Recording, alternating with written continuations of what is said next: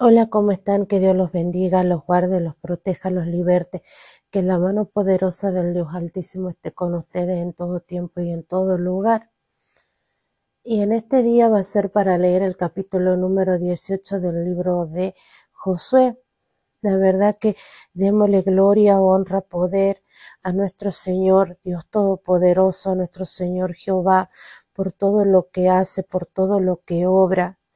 Eh, la verdad que, es impresionante eh, y que sea Él, que en este momento sea un tiempo para Él, un tiempo para reflexionar en su palabra. Padre poderoso, Padre misericordioso, Padre eterno, en el poderoso nombre de nuestro Señor Jesucristo, te pedimos que seas tú obrando en nuestras vidas con poder, con gloria, con honra y con misericordia. Te pedimos, Señor, que estés, Señor, obrando en nuestras vidas, en nuestros corazones, en nuestras mentes, Padre, para que seas tú, Señor, tu poder y tu gloria, Señor. Te pedimos, Señor, que así como un día le abriste los ojos, Señor, a, eh, a Saulo de Tarso, Señor, y le abriste los ojos y lo convertiste en el apóstol Pablo, en esta hora te pedimos, Señor, que seas tú abriendo nuestros ojos, Señor. La palabra de Dios nos enseña, Señor, que el, el príncipe de este mundo, Señor, cegó el entendimiento de los incrédulos para que el Evangelio de Cristo no resplandezca.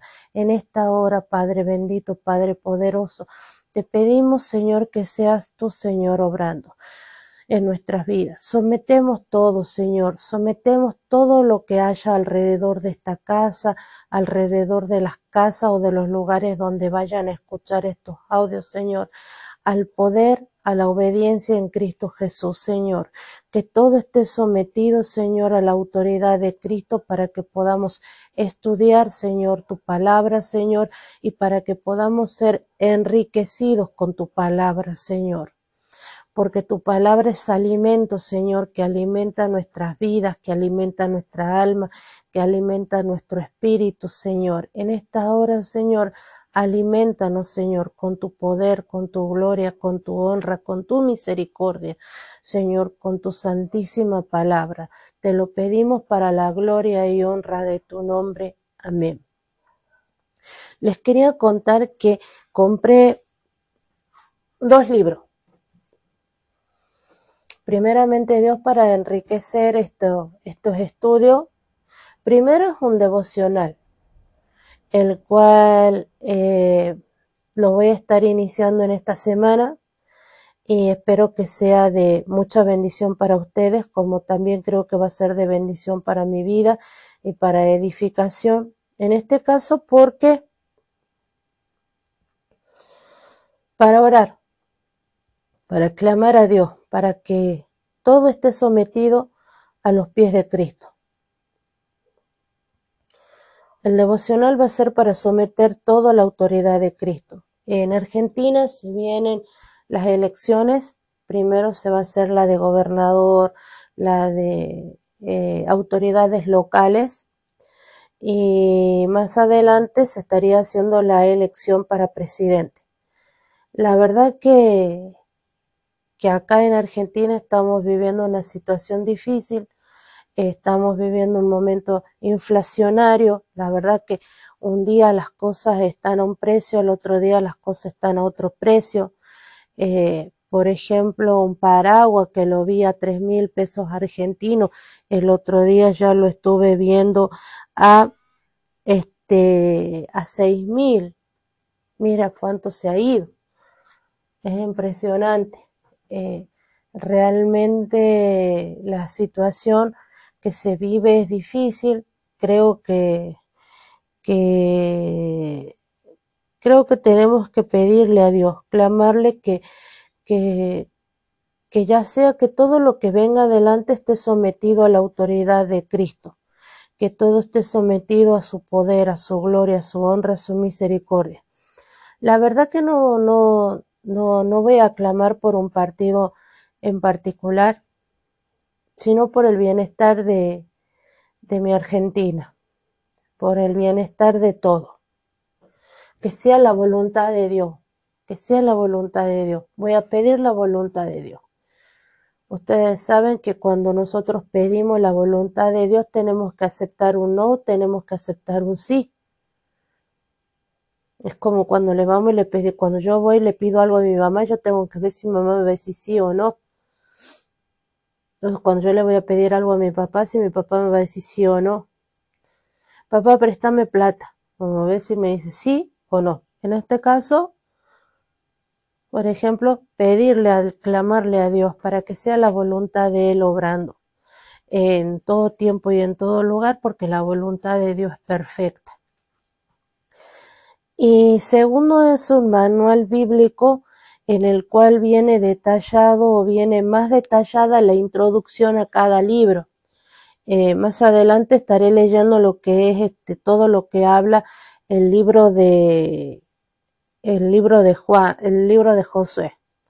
Y quería contarles que gracias a Dios Todopoderoso mi mamá empezó el curso de Ruth. Ustedes saben que mi mamá no ve, la estuve incentivando para que lo tome, lo estuvo tomando y la verdad que yo creo que va a ser para la edificación de su, de, su vida, para la edificación de su espíritu y creo muchísimo en la palabra y en el poder de Dios Todopoderoso para la gloria y honra de Él, porque todo es para la gloria de Dios Altísimo. Bien, ahora sí vamos a pasar a la, al estudio de la palabra y dice así.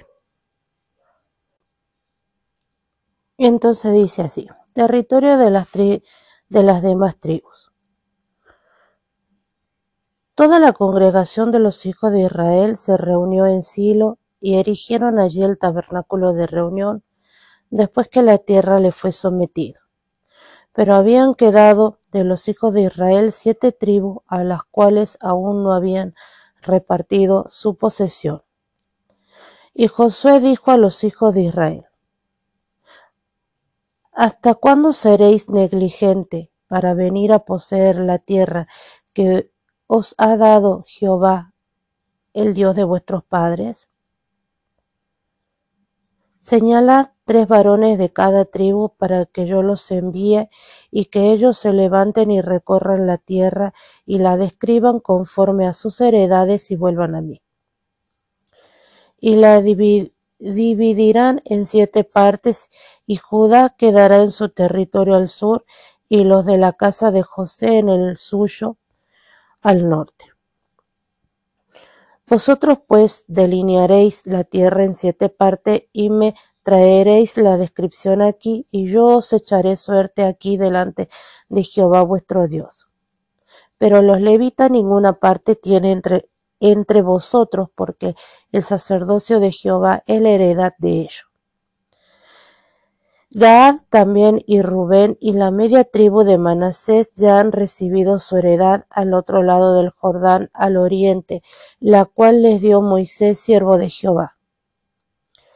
Levantándose pues aquellos varones fueron y mandó Josué a los que iban para delinear la tierra, diciéndole, Id recorred la tierra y delineadla y volved mí, para que yo os eche suerte aquí delante de Jehová en Silo. Fueron pues aquellos varones y recorrieron la tierra delineándola por ciudades en siete partes en un libro, y volvieron a Josué al campamento en Silo. Y Josué les echó suerte delante de Jehová en Silo, y allí repartió Josué la tierra a los hijos de Israel por sus porciones. Y se sacó la suerte de la tribu de los hijos de Benjamín conforme a su familia, y el territorio adjudicado a ella quedó entre los hijos de Judá y los hijos de Josué. José fue el límite de ellos al lado del norte desde el Jordán y sube hacia el lado de Jericó al norte, sube después al monte hacia el occidente y viene a salir al desierto de Bet Aben. De allí pasa en dirección de Luz al sur, al lado sur de Luz, que es Beteel, y desciende de Astarot a dar al monte que está al sur de Bet Orón, la de abajo, y tuerce hacia el oeste por el lado sur del monte que está delante de Bet Orón al sur y viene a salir en Kiriat Baal, que es Kiriat Jearim, ciudad de los hijos de Judá. Este es el lado del occidente. El lado del sur es desde el extremo de Kiriat Jearim y sale al occidente a la fuente de las aguas de Neftoa y desciende este límite al extremo del monte que está delante del valle del hijo de Inom, que está al norte en el valle de Refaín y desciende luego al valle de Inom al lado sur del Jebuseo y de allí desciende a la fuente de Rogel.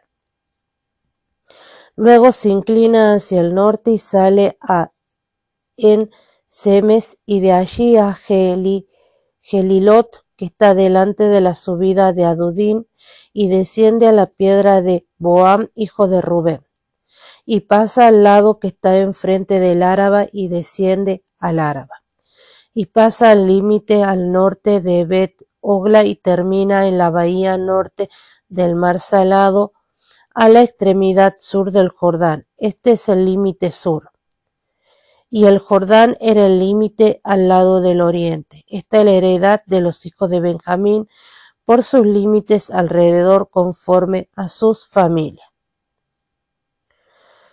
Las ciudades de, las, de la tribu de los hijos de Benjamín por su familia fueron Jericó, Bet Ogla, del valle de Casís, Bet Araba, Zemaraim, Betel, Abim, Para, Ofra, Kefrar, Aonomi,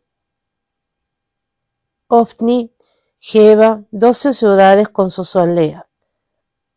Gabaón, Rama, Berot, Mizpa, Cafira, Mozoa, Requem, Irpela, Tarala, Cela, Elef, Jebús, que es eh, Jerusalén, Gaba y Keriat. Catorce ciudades con sus aldeas. Esta es la heredad de los hijos de Benjamín conforme a su familia.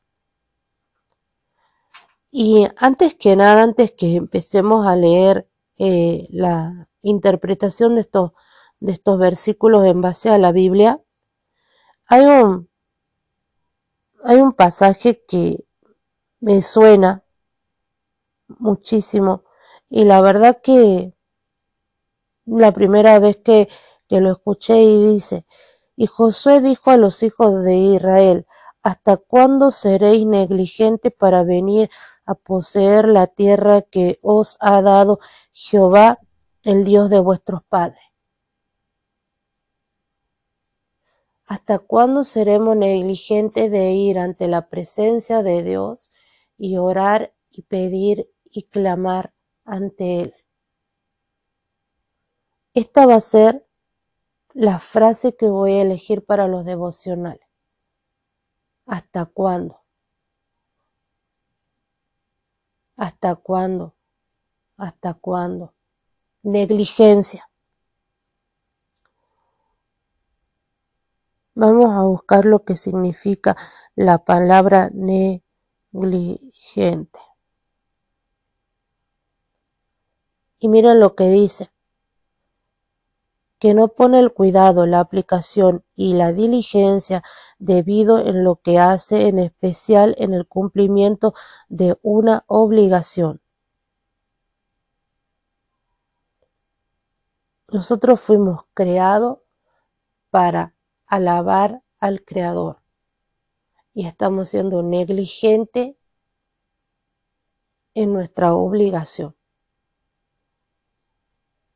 Yo estoy siendo negligente. Yo, yo me voy a poner. Yo.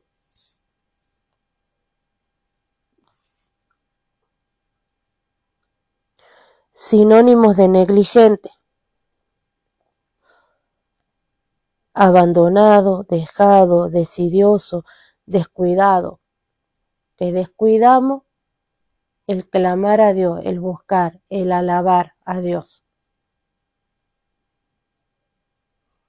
Esto lo voy a tomar para empezar los devocionales.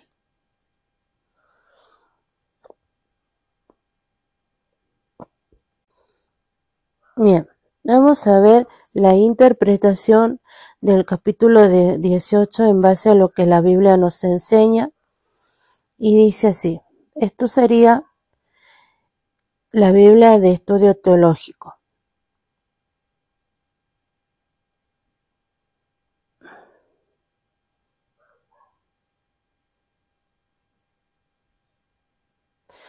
La mención a toda la congregación de Israel evoca la unidad de Israel como pueblo, a pesar de que cada tribu recibe su heredad individual, que la asamblea se congregue frente al, tabernáculo de reunión, recuerda la historia de Israel bajo el liderazgo de Moisés, cuyo sucesor ahora es Josué. Silo, cuya primera aparición en la Biblia es esta, funciona como el santuario central que Israel debía establecer una vez que estuviera debidamente asentado en la tierra. Y esto lo vemos en el libro de Deuteronomio 12, versículo del 10 al 11.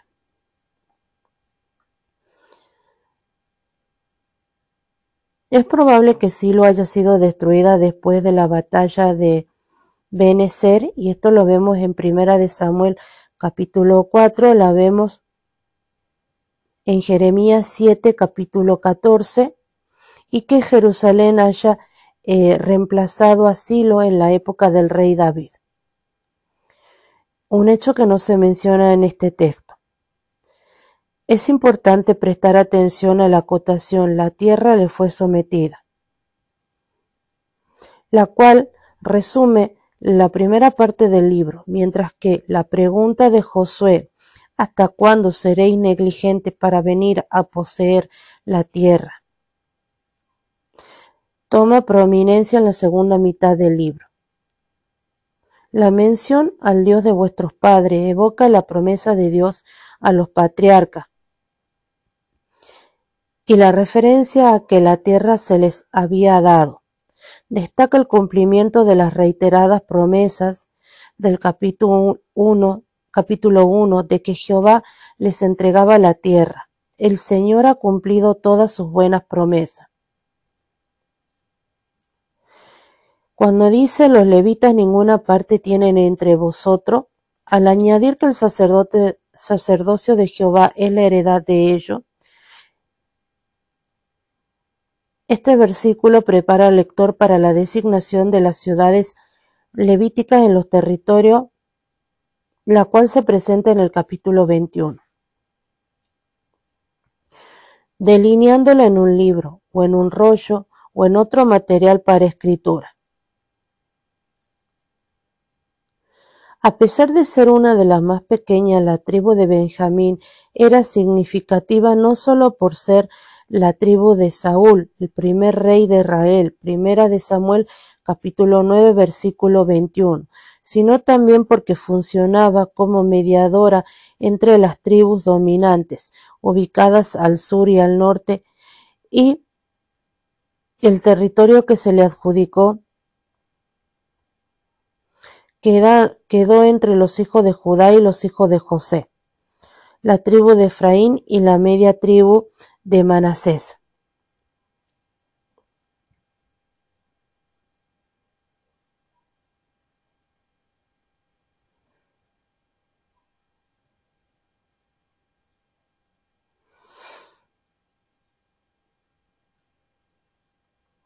Bien, eh, vamos a ver lo que nos enseña la Biblia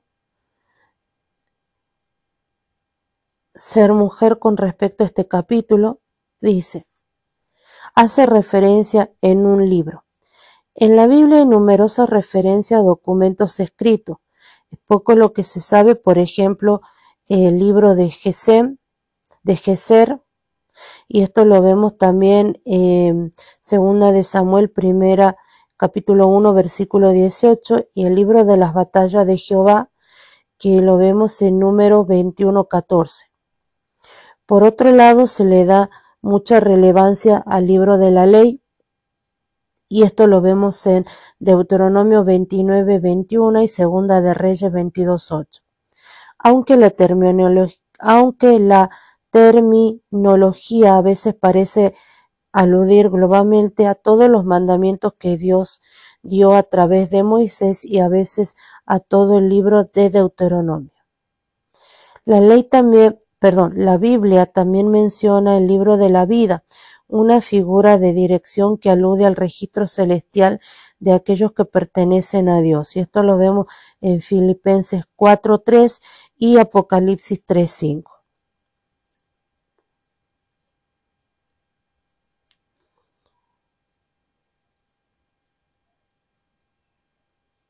Bien. La Biblia para el estudio de la apologética nos enseña lo siguiente. Esta sección analiza la distribución de la tierra a las tribus restantes. Benjamín, Simeón, Zabulón, Isaacar, Aser, Neftalí y Dan. Los levitas no recibieron tierra como herencia debido a su función especial como sacerdote. El campamento principal de José, los sacerdotes y toda la congregación fueron de Gilgal a Silo, en la primera mención del tabernáculo de reunión en el libro de Josué. Era el lugar donde habitaba la presencia del Señor y donde las personas iban a encontrarse con Dios. En Ezequiel capítulo 25 y 27 se encuentra el relato de su origen, la referencia al tabernáculo y aquí y en José 19:51 indica que todo se realizó según las directivas divinas. Aunque la región estaba bajo control israelita,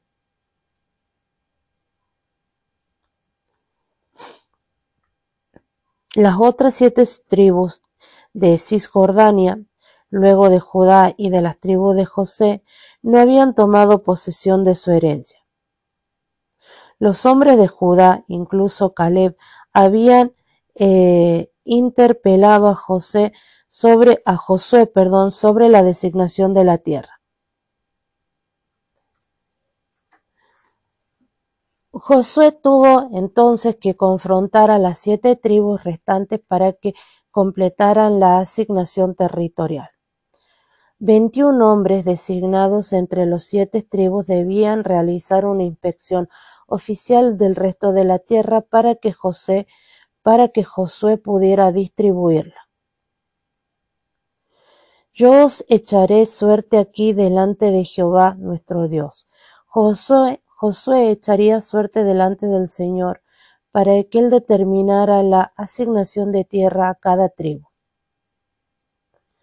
Echar suerte era un medio que Dios había elegido para esto, y esto lo vemos en número 26 del versículo 55 al 56.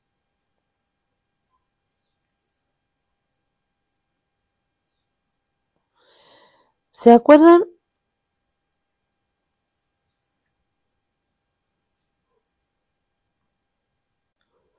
¿Se acuerdan que la forma para echar la suerte era a través del Urim y el Tumim? Es el nombre dado por los antiguos israelitas los instrumentos empleados para descubrir la voluntad de Dios sobre un determinado momento. El sacerdote o el sumo sacerdote utilizaba el Urim y el Tumim para conocer la voluntad de Dios. Eh, deben haber utilizado este medio para poder hacer la designación de las restantes tribus, de las restantes tierras para las tribus. ¿Sí? Bien. Mm, del versículo 11 en adelante, enumeran las, las asignaciones a las, a las tribus restantes. El relato de cada asignación incluye la descripción de sus límites y una lista de las ciudades incluidas. La descripción de la porción de Benjamín es la más detallada de las tribus restantes, A pesar de ser el más pequeño, su territorio estaba ubicado en el centro e incluía Jerusalén. La Biblia para el estudio, la Biblia de herencia reformada, nos enseña lo siguiente. La posesión por Israel de la tierra de Canaán fue un acto de fe. Por consiguiente, no tomar posesión de aquella tierra o ser lento en hacerlo, como fue el caso de las siete tribus, era un acto de incredulidad. Por ello, Josué amonesta al pueblo en estas tribus por su desidia. Es fascinante que no solo los amonesta, sino que también les promueve un plan de acción que Dios bendice para estimularlos a actuar. En este caso, como ven, como dice la, de la Biblia, Josué amonesta al pueblo en estas tribus por su desidia.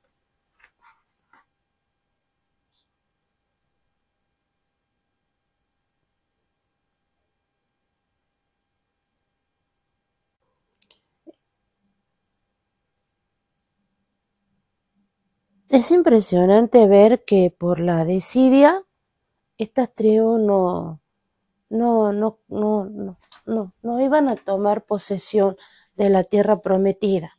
La tierra ya estaba, ya Dios los había bendecido, ya Dios les había, les había abierto, les había dado la victoria, les había abierto el camino, les había abierto el, el río Jordán para que para que pasaran.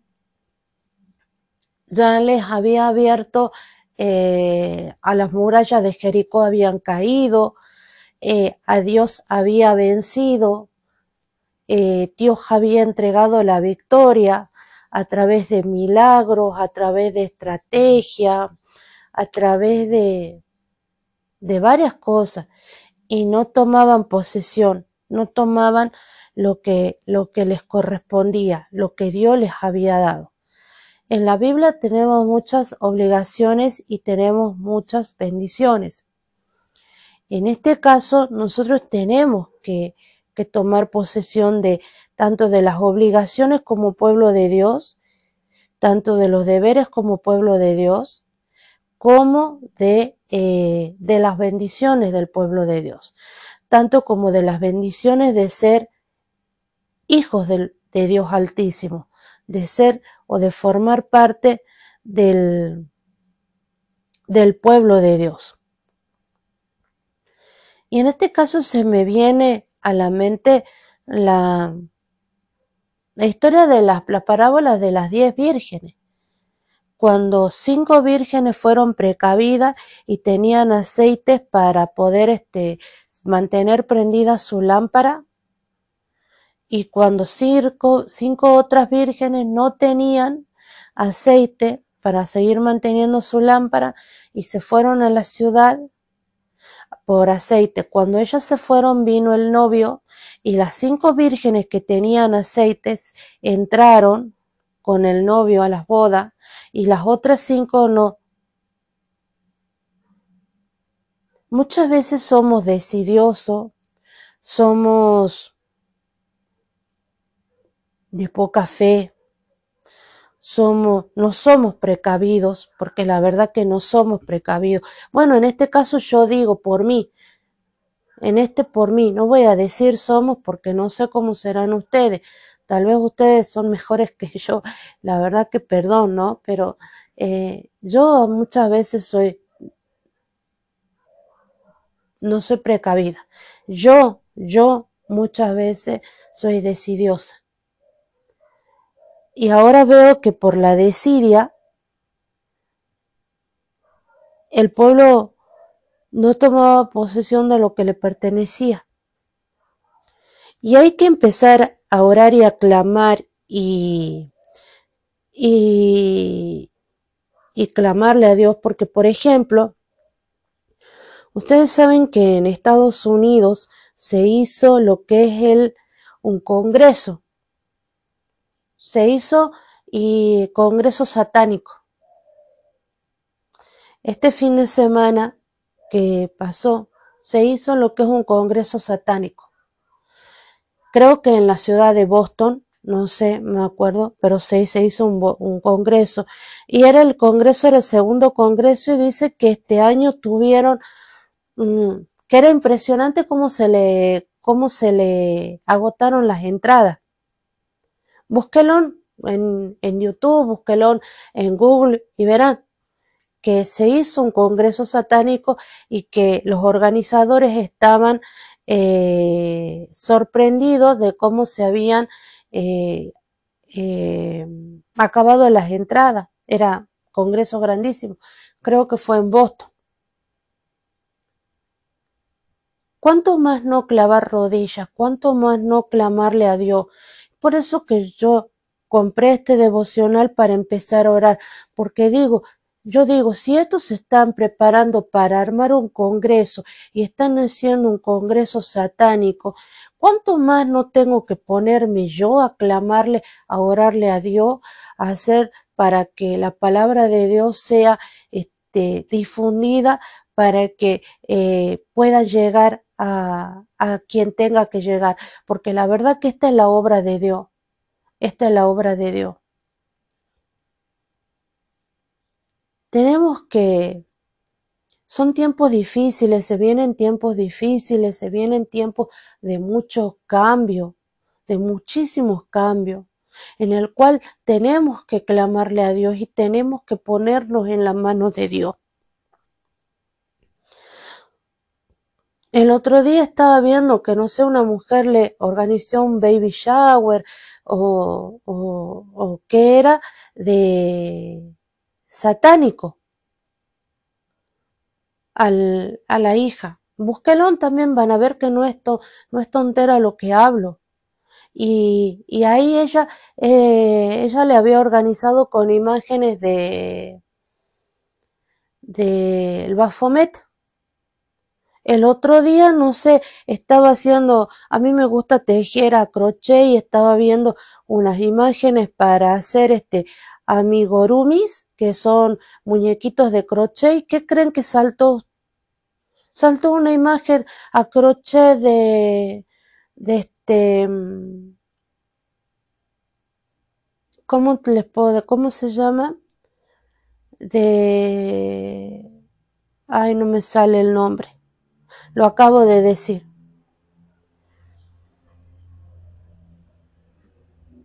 Bafomet. Ustedes pueden creer un amigurumi de la imagen de Baphomet. Yo no lo podía creer. No lo podía creer. Yo no salía de mi asombro de ver hasta dónde se ha llegado el culto. Yo me acuerdo que hace unos años atrás, pongamos en el año 2000, 2006, cuando yo he ido a un congreso en la, iglesia en la que estaba congregándome, vino un pastor de Chile que él contó la historia de un hombre que, este, que había participado, que era, que lo habían llamado para que saque foto en un bautismo, pero cuando él va y saca la foto del bautismo, nunca pensó que el bautismo iba a ser satánico y dice que estaba todo escondido, todo en el mayor secretismo. Y hoy en día ya no hay secreto, ya no se esconden. Miren, estamos hablando año 2006 que fue el Congreso, año 2006, año 2005 que fue el Congreso, que este pastor habló, que era un pastor chileno, me acuerdo que era un Congreso que participé de tres días hermosos del Congreso, y este, este pastor, este siervo de Dios hablaba que este hombre estaba eh, preocupado y estaba eh, temeroso y había ido a pedirle consejo al pastor porque había sido fotógrafo en un bautismo satánico. Y ahora estamos hablando año 2013 que en Estados Unidos se está haciendo un congreso satánico. Ya no se esconden, ya no se esconden las películas, la música, la vestimenta, las fiestas, todo ya no. Para que vean lo, que ha pasado desde el año 2005 hasta el 2013, de estar escondido a estar ya, salir públicamente. Yo la verdad que nunca pensé que iba a encontrar una imagen de Baphomet de un amigo Rumi.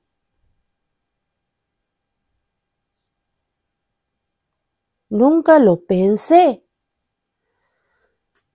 Por esa razón nosotros no tenemos que ser, o yo no tengo que ser, porque yo me voy a poner que yo no tengo que ser negligente, que yo no tengo que ser decidiosa, que yo no tengo que ser dejada. Yo no tengo que ser dejada. Yo no tengo que abandonar esto.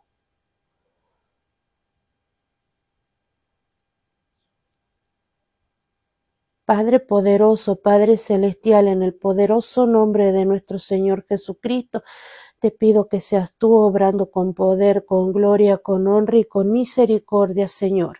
A ti, Señor, sea la gloria, la honra y el poder, porque solo tú, Señor, solo tú, Altísimo Jesucristo, solo tú, Señor Jehová, solo tú, Espíritu Santo, nos pueden ayudar en estos momentos, Señor, que está viviendo el mundo, Padre Celestial.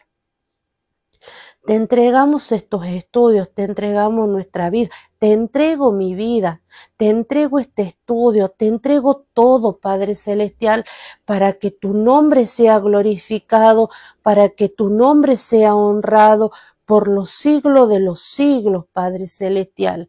Que todo sea para la gloria y honra de tu nombre, que todo sea para tu poder, para que todo sea para ti, Padre Celestial, para que tú puedas ser exaltado hasta lo más alto posible, Padre Celestial. Porque tuya la gloria, tuya la honra y tuyo es el poder por los siglos de los siglos, Señor Dios Todopoderoso, Jehová eterno. Ayúdanos, Señor. Ayúdanos, Señor. Danos sabiduría, conocimiento, Señor, para que podamos, Señor, predicar las nuevas, las buenas nuevas de Cristo Jesús. Permítenos tener un corazón sensible, Señor, a tu palabra, a tu, a tu palabra, a tu poder, a tu amor, Señor. En esta hora te lo pedimos. Y te pedimos, Padre poderoso, Padre celestial, ayúdanos, Señor. Danos la herramienta, ayúdame, Señor, ayúdanos, Señor, y dame las herramientas, danos las herramientas para que podamos seguir en tu obra, Señor, para que sea para la gloria y honra de tu nombre, para que no sea, Señor, que el día de mañana diga, no es que yo hice esto, Señor, y tú digas, no os conozco hacedores de maldad. Que todo sea para la gloria de tu nombre, porque tuyo es el querer y tuyo es el hacer, Señor. En esta hora, para la gloria y honra de tu nombre. Amén y amén.